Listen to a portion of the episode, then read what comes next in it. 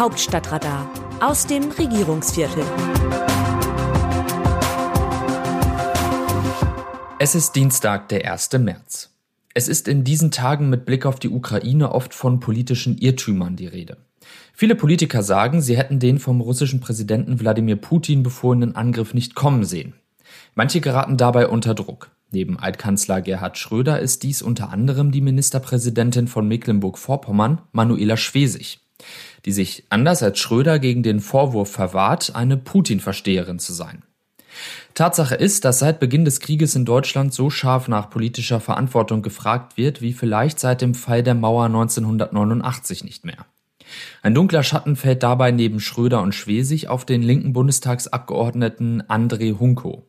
Er besuchte 2015 gemeinsam mit seinem Parteifreund Wolfgang Gerke die russischen Separatisten in der Ostukraine. Der Mann aus Aachen, der später auch dem linken Despoten Nicolás Maduro in Venezuela die Aufwartung machte, wurde dafür heftig kritisiert. Dies änderte aber nichts daran, dass er erst vor 14 Tagen Moskau besuchte und anschließend in einem Interview auf die Frage, wie denn die Stimmung in der russischen Hauptstadt gewesen sei, zu Protokoll gab, eigentlich relativ entspannt. Sie, also Hunkos russische Gesprächspartner, sagen, es gebe keine Pläne, in die Ukraine einzumarschieren, wie das hier dargestellt wird. Man wundert sich eher über die Mediendarstellung im Westen.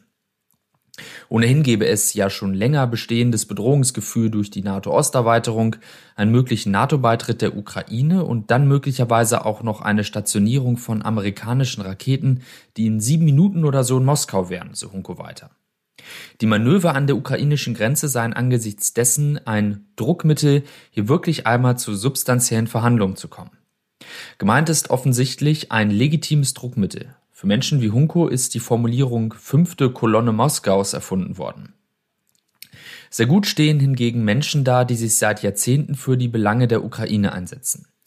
Das ist neben Ralf Füchs und seiner Frau Marie-Louise Beck vom Zentrum Liberale Moderne vor allem die ehemalige grüne Europaabgeordnete Rebecca Harms, die 2019 aus dem Parlament ausgeschieden ist, sich aber immer noch zivilgesellschaftlich in dem Land engagiert. Sie sei 1988 erstmalig in die Ukraine gefahren, die damals noch Teil der Sowjetunion war, und zwar als Gast des sowjetischen Penn-Zentrums und als Vorstand der Bürgerinitiative Umweltschutz Lüchow-Dannenberg, sagt die 65-Jährige. Das war zwei Jahre nach der Reaktorkatastrophe von Tschernobyl. Seither sei sie weit über 50 Mal in die Ukraine gereist. Harms hat die Unabhängigkeit 1992 ebenso begleitet wie später die Demokratisierung des Landes. Als sie 2004 vom Niedersächsischen Landtag ins Europaparlament wechselte, tat sie das auch, um sich weiter den Verhältnissen in Osteuropa widmen zu können. Harms sagt, die Ukraine ist ein sehr gastfreundliches Land und eines mit einer sehr reichen Kultur. Heruntergewirtschaftet zu Sowjetzeiten hat es sich seither bewundernswert entwickelt. Der Beginn des Angriffs sei nun ein Moment, der die Zeit teilt. Dabei macht die Frau aus dem Wendland der deutschen Politik schwere Vorwürfe. Die heimischen Eliten hätten dazu beigetragen, dass die Politik nicht so war, wie sie Wladimir Putin angemessen gewesen wäre, betont sie und beklagt Naivität ohne Abschreckungsbereitschaft. Mehr noch, Schröder hat sich verkauft, sagt Harms. Und die von Schwesig gegründete angebliche Klimastiftung zur Unterstützung der umstrittenen Ostsee-Pipeline Nord Stream 2, die die Sozialdemokratin jetzt auflösen will, sei ein Tarnmanöver, wie man es in der Politik selten erlebt hat. Für all das zahle auch Deutschland heute einen Preis.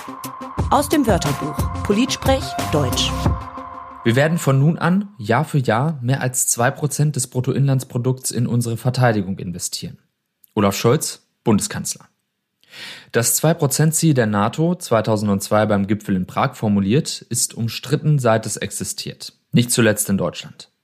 2% der jährlichen Wirtschaftsleistung in die Verteidigung zu investieren sei übertrieben, hieß es bei uns.